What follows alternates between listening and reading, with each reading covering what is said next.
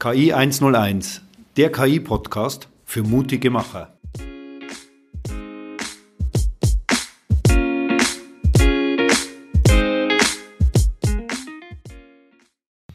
Ja, herzlich willkommen zu unserem ersten Podcast KI 101. Ich begrüße sehr herzlich Reinis Witzups, unseren CTO von der Tiki. Hallo Reinis. Grüß Gott. Sehr schön. Vielleicht Reinis, stellst du dich mal kurz vor, was du alles machst, deine Funktion mhm. und dann die Tiki so ein bisschen. Okay. Ja, ich bin der Reinis, bin 1975 geboren in Lettland, habe in äh, Technische Universität in Riga studiert, ähm, damals gab es noch keine Fakultät für KI, also habe ich äh, Systemanalyse und Design studiert und auch äh, ziemlich früh auch angefangen, mich mit, mit dem Thema, ja, damals hieß es nicht künstliche Intelligenz und damals waren Graphen und Datenbanken populär, also damit habe ich mich beschäftigt. Dann viele Jahre für ähm, Siemens gearbeitet, und das war auch mein Weg nach Deutschland. Und seit hm, Anfang 2000 habe ich für eine Firma ähm, Samhammer AG in Weiden in der Oberpfalz gearbeitet. Und das ist auch der Ursprung von unserer ganzen KI-Arbeit ähm, und auch Ursprung von Tiki gewesen. Ja, meine Funktion ist eben, die Firma technisch weiterzuentwickeln, unser Produktportfolio zu definieren und zu entwickeln und auch mh, mm, im weitesten Sinne unser technisches Team in Lage äh, zu bringen, um ihre Arbeit zu machen und viel Spaß dabei zu haben, genau, das ist wichtig. Das stimmt. Was ich gesagt, es kommt so von der Samamagie Ursprung. Jetzt einmal so, warum hat die eigentlich eine KI-Kompetenz? Was denkst du? Wie hat so begonnen, das ganze Thema? Ja, ich denke, Grund, warum wir die Kompetenz haben, ist, weil wir ganz viele Erfahrungen gesammelt haben. Und äh, die Erfahrungen sammeln wir bereits seit 2014. So in zweiten, dritten Januarwoche von 2014 haben wir auch tatsächlich mit, mit dem Thema begonnen, intensivst. Die Gespräche und Ideen gab schon 2013 und die Motivation war wirklich sehr banal. Ähm, ich glaube damals, ähm, Samhammer hatte mit, ähm, mm, mit einer Welle des Outsourcings nach Osten zu kämpfen, aus Kosten- und Effizienzsicht her. Und äh, Samhammer wollte damals äh, die Mannschaft behalten, also vor allem in Deutschland behalten und auch äh, ihre Dienste und Produkte weiterhin aus europäischen Raum oder aus Deutschland anbieten. Und äh, ein Ansatz war eben die Effizienz und Durchsatz mit äh, maschinellem Lernen oder heutzutage nennt man das auch KI, äh, zu realisieren. Und das war eben unser Auftrag. Mhm. Und so haben wir begonnen. Okay. Und mein neun Jahr oder im neunten Jahr ist ja doch eine ganz mhm. schöne Zeit, also sicher viel passiert. Ja, also es ist wirklich sehr, sehr viel passiert. Wir haben sehr viel Mist gebaut, sehr viel Geld verbraten und waren auch erfolgreich. Also ich glaube, wir haben 2014 angefangen, die erste funktionierende Anwendung. Wir hatten irgendwann Mitte 2015, kurz vor Abbruch von dieser Initiative, weil Samham als Mittelständler hat auch immer begrenzte Ressourcen gehabt damals.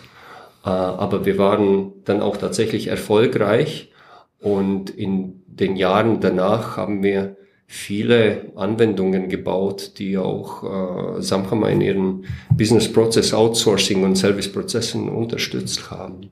Und das ist unser Fundament gewesen für alle weiteren KI-Entwicklungen. Mhm. Ja, ist ja mittlerweile ganz schön gewachsen, die, die Tiki. Mhm. Ich habe ich hab noch so ein bisschen Frage, weil KI geistert ja immer umher als ja, ein bisschen Mysterium fast oder alles Könner auf dieser Welt. Ähm, was bedeutet für dich eigentlich so KI? Ja, also meine Definition ist wirklich nicht hörerfreundlich, weil Ich definiere KI als ein hm, Gleichungssystem von nichtlinearen Gleichungen. Und im Grunde, in, in, also populärer ausgedrückt, ähm, die Anwendungen, die heutzutage in diese Kategorie künstliche Intelligenz eingeordnet werden, sind nicht wirklich intelligent. Also es gibt noch keinen mir bekannten An Ansatz, wo wir tatsächlich eine Intelligenz in, in, in, im Sinne des, der menschlichen Intelligenz erzeugen können.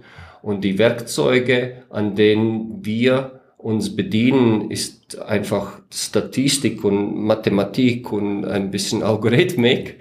Also nur das, was ein, ein typischer Rechner machen kann. Und was der typische Rechner machen kann, ist äh, Mathematik. Mhm. Und heutzutage die KI-Anwendungen äh, und Lösungen sind nichts Besseres als Mathematik oder statistische Mathematik. Äh, dann ist ja der Begriff eigentlich Intelligenz in diesem Wort fast falsch. Ja, das ist sehr, sehr übertrieben. Okay. Deswegen intern sagen wir maschinelles Lernen mhm. und äh, KI sagen wir nur aus Marketingzwecken. Okay. Aber das geht jeder Firma so, die sich mit KI beschäftigt, wenn ich dich gut verstehe. Auf jeden Fall, das gilt in jedem, jeder Firma, die ich bisher getroffen habe in meinem professionellen Leben. Okay. Also ich habe noch keine Firma getroffen, äh, die wirklich den Ansatz mit, mit, ja, mit, mit künstlicher Intelligenz hatte.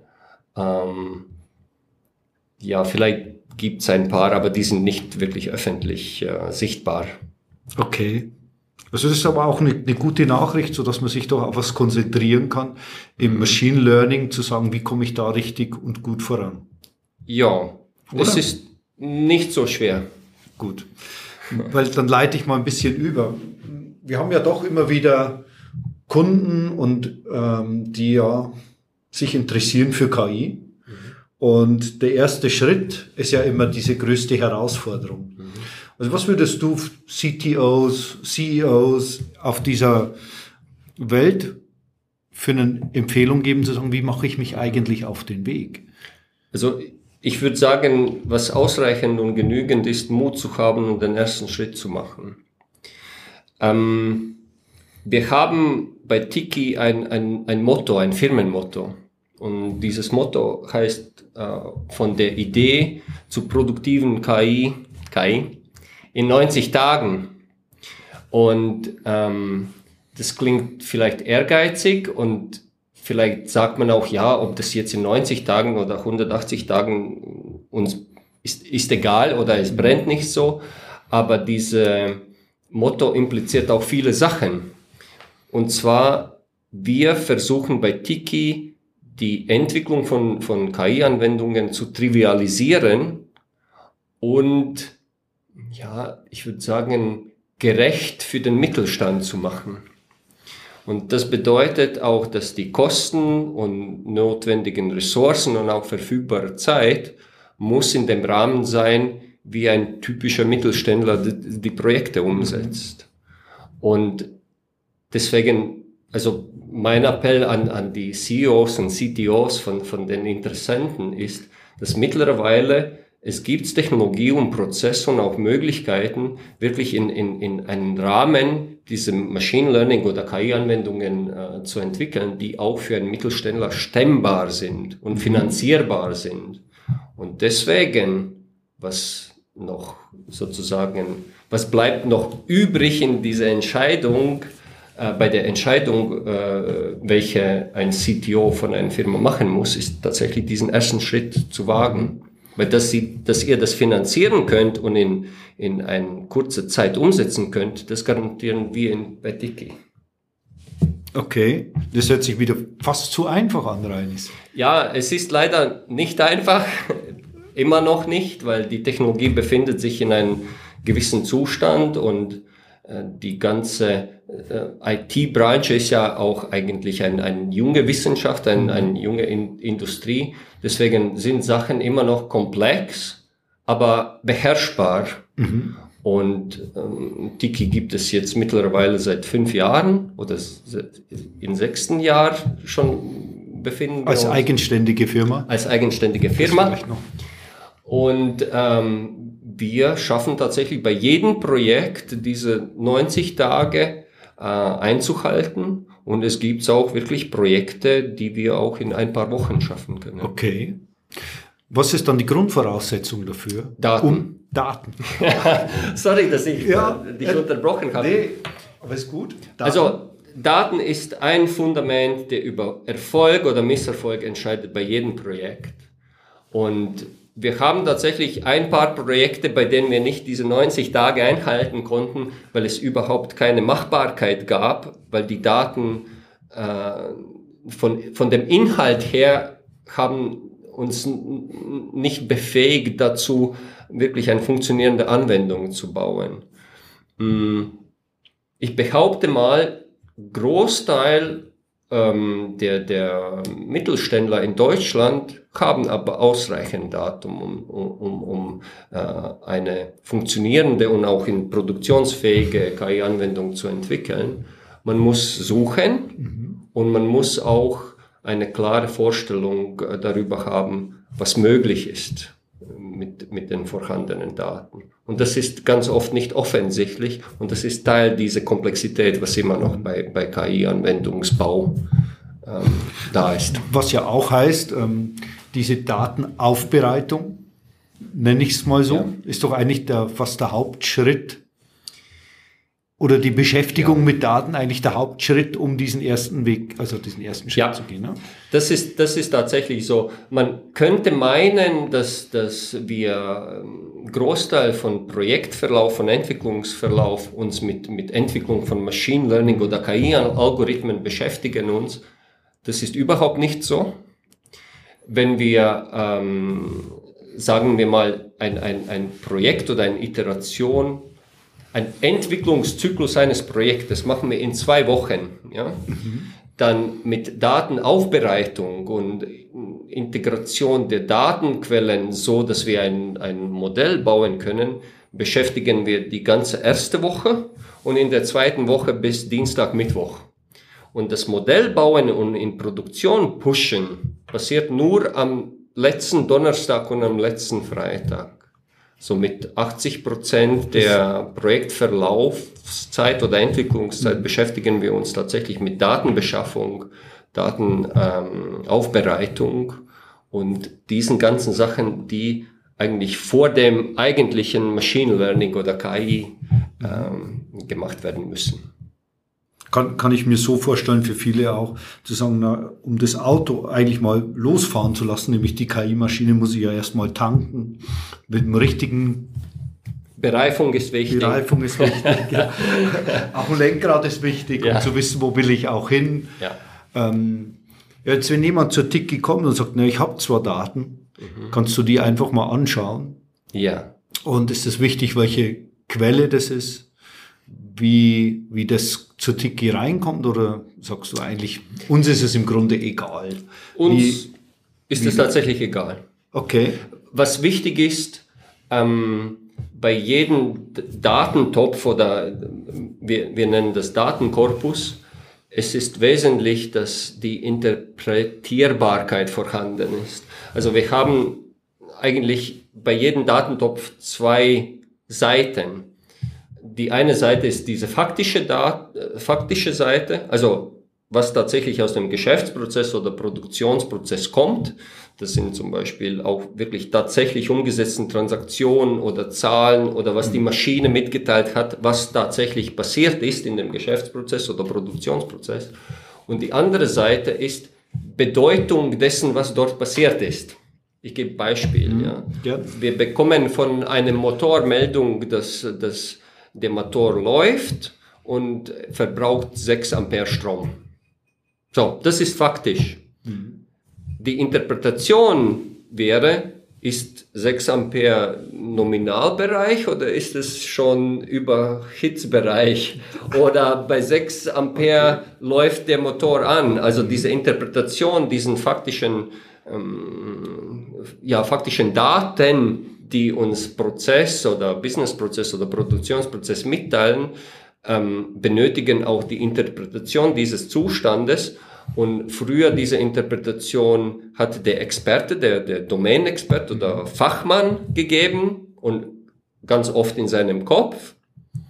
Und für die Unternehmen oder Organisationen, die äh, sagen, okay, wir haben einen Anwendungsfall im KI-Bereich, es ist wichtig, dass diese Know-how oder diese Fachwissen auch bereits zum Teil digitalisiert ist, indem zum Beispiel, wenn ein, ein Normalbetrieb äh, bei diesem Motor äh, ist, dass der Fachmann zumindest irgendwo notiert hat, dass 6 Ampere ist Normalbetrieb. Mhm. Und das über, wenn der Motor überhitzt oder da ist irgendein Klemme, dass der Stromverbrauch auf 12 Ampere zum Beispiel okay. steigt. Und diese Information müsste in digitalen Form vorhanden sein. Also du, du gehst praktisch her und sagst die Daten, die da sind und dieses frühere menschliche Know-how verbindest du miteinander. Ja. Um zu sagen, ich mache es einfach für für die KI dann später lesbar, reproduzierbar genau. und gibt dann, wenn wirklich eine Störung ist, den, dem Steuerungsmann wieder Bescheid. Genau. Weil da ja, wir haben ja vorhin gesagt, es gibt keine künstliche Intelligenz, es gibt keinen Ansatz dafür, noch aktuell oder mir ist keiner bekannt. Und deswegen ist die KI-Anwendungen, die wir entwickeln, funktionieren eigentlich nur auf zwei Arten. Die eine ist sogenannte symbolische KI, wo irgendjemand mit, mit Verstand, mit technischem Verstand Algorithmus geschrieben hat, der anleitet dieses Programm, wie, wie die, die zu einer Entscheidung kommt. Und das ist zum Beispiel dann, wo auch Fachwissen explizit in Konditionen und Entscheidungen quasi enkodiert wird. Und die andere äh, Art und Weise, äh, ich glaube, das heißt neuronale KI, aber ich bin nicht so 100% sicher. Das ist eben diese Art und Weise ähm, oder dieser Ansatz, mit dem wir auch am öftesten arbeiten, nämlich das KI lernt anhand von Daten und Interpretation dieser Daten. Mhm.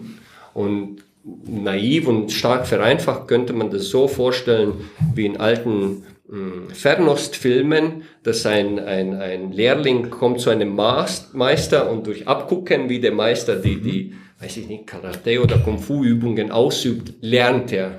Und genauso lernt auch äh, zum Beispiel Algorithmen oder Löwenanteil der Machine Learning Algorithmen, die wir einsetzen, durch das Abgucken von den Datenstrom aus dem Geschäftsprozess oder mhm. Produktionsprozess mhm. und die dazugehörige Interpretation, die jemand mit Fach-Know-how gegeben hat. Okay. Und dann wird das immer, das Modell immer feiner, immer besser? Ja. Und damit es feiner, besser und präziser wird, ist Datenvolumina wichtig. Also in diesen mhm. Datenmenge, anhand von der ein Modell oder ein, ein, ein Algorithmus trainiert, muss ausreichend Muster vorhanden sein, da, damit er lernen kann, die verschiedenen Szenarien, die im Prozess äh, auftreten, sowohl die guten als auch die schlechten. Das heißt, wenn wir haben nur Daten, die Normalverlauf darstellen, dann lernt ein KI-Algorithmus, dass eigentlich dieses System läuft ausschließlich normal. Hm. Wenn Sie noch kein einzigen Datum gesehen mit 12 Ampere und Interpretation von Fachmann, oh, das ist überhitzt, dann kann auch der Algorithmus nicht lernen, dass hm. es kann zu 12 Ampere kommen und Überhitzung von Motor, weil das ist nicht vorhanden in Daten dieser Muster. Und das ist wichtig, dass dieser Muster vorhanden ist. Ja, und dann sind wir nämlich bei der menschlichen Künstli und künstlichen Vergleichbarkeit. Also ich muss ihm das vorgeben und sagen, hey, es könnte sein, dass links 12 oder mal 0 ja, erscheint. Richtig. Und dann ist ein Thema genau. zu melden, zum genau. Beispiel. Ja. Okay. Also relativ einfach. Ja, gut. ich meine, denselbigen Weg müssen wir auch bei einem menschlichen Lehr Lehrling durchgehen. Ja? Wenn ein, ein, ein junger Elektriker kommt zu einem erfahrenen Elektriker in einer spezialisierten Industrie, dann muss er erstmal lernen, in welchen Modus operandi die ganzen Gerätschaften laufen, was sind Normalfälle, was sind Abnormalfälle. Und das schafft Mensch, indem Mensch kommuniziert oder vorher lernt auch, wenn es Standardwissen ist aber KI-Algorithmen oder die Machine Learning-Algorithmen, die haben kein Vorwissen. das gesamte Wissen, Vorwissen und dann auch Spezialität für diesen speziellen Aggregat oder Betrieb muss in den Daten vorhanden sein, sonst weiß er das nicht. Genau. Also braucht es im Grunde genügend Daten? Ja. Um beginnen zu können. Um genau zu lernen und dann auch dann produktiv äh, das, diese Entscheidungen dann genauso wie der Profi, der mit 20 Jahren Erfahrung die Steuerung macht, genauso gut das mhm. machen zu können. Und insofern, wenn ich, wenn ich dich ja gut verstehe, werden wir trotzdem immer menschliches Know-how brauchen, trotz aller KI. Ja, absolut. Weil, wie gesagt, es gibt keine künstliche Intelligenz, ja. Und somit gibt es auch keine Fähigkeit festzustellen, dass ich nicht schlau genug bin. Okay, es gibt schon mathematische Modelle, um festzustellen, ob ein Algorithmus ausreichend gut ist oder nicht. Aber dem Algorithmus oder der Kiste fehlt Fähigkeit, in, in, in Produktionsanlage hineinzugehen und feststellen, dass der Prozess hat sich vielleicht verändert oder es gibt ein neues Aggregat oder das Aggregat wurde anders konfiguriert und funktioniert jetzt plötzlich doch mit 12 Ampere im Normalmodus. Diesen ganzen Veränderungen in der realen Leben bekommt der Algorithmus nicht, der Mensch schon. Hm. Und das ist auch dann dieser Szenario, wo der Mensch muss dem Algorithmus mitteilen, hey, Konfiguration hat sich verändert, Parameter haben sich verändert, Prozess hat sich verändert, weil aktuell die Algorithmen, die da sind, sind nicht in der Lage, diese Veränderung automatisiert zu erkennen und mhm. sich an, anzupassen auf, auf die mhm. Situation. Genau.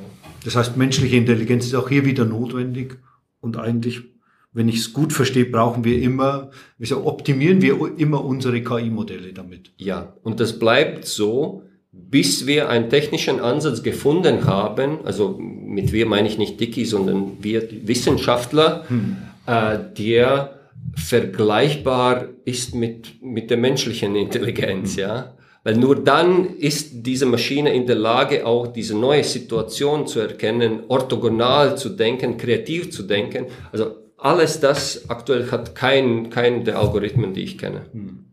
Ja, das doch, sind doch erstmal gute Nachrichten für alle Seiten. Für, für den Menschen als auch ja. für die KI. Ja, Michael, du siehst es schon so. Ich bin etwas unzufrieden, weil wir Wissenschaftler schaffen nicht diesen Ansatz, die, die, die menschliche Intelligenz nachzubauen. Das ist unbefriedigend. Also aus wissenschaftlicher mhm. Sicht und aus Sicht jemanden, der möchte einfach technologische Exzellenz. Aber für die Menschheit bedeutet das natürlich, dass äh, die Menschen spielen absolut, ja, absolut wichtige Rolle, damit äh, diese KI-Algorithmen oder Machine Learning-Algorithmen überhaupt funktionieren können. Und bis eben diese ähm, Ansatz der gener generalisierten künstlichen Intelligenz gefunden ist, bleibt es auch so. Mhm. Aktuell, ich, ich, ich wage nicht mal vorher zu sagen, wann das passieren könnte. Vielleicht in 10, vielleicht in 1000 Jahren. Okay. Du bist eine genaue Prognose rein, das 10 bis 1000 Jahre. 10 bis 1000, ja, gut. Ja. Gut, dann würde ich sagen, ich denke, das ist für den ersten Podcast haben wir sehr, sehr gutes Thema mhm. gehabt. Ähm, ich freue mich, wenn wir beim nächsten Mal wieder zusammensitzen. Da werden wir über dieses Thema Digitalisierung mhm. noch mal ein bisschen genauer und tiefer sprechen. Ähm, und für unsere Zuhörer bleibt natürlich, es beginnt immer mit dem ersten Schritt. Machen Sie sich auf den Weg. Und wir brauchen nur ein bisschen Mut, den Rest erledigen wir, oder? Reins? Ja, so sieht es aus. Sehr schön. Also vielen Dank für, dass ich hier sein durfte, Michael, und ja, wir sprechen uns nächstes Mal. Genau. Vielen Dank, Rainer. Alles klar. Tschüss. Tschüss.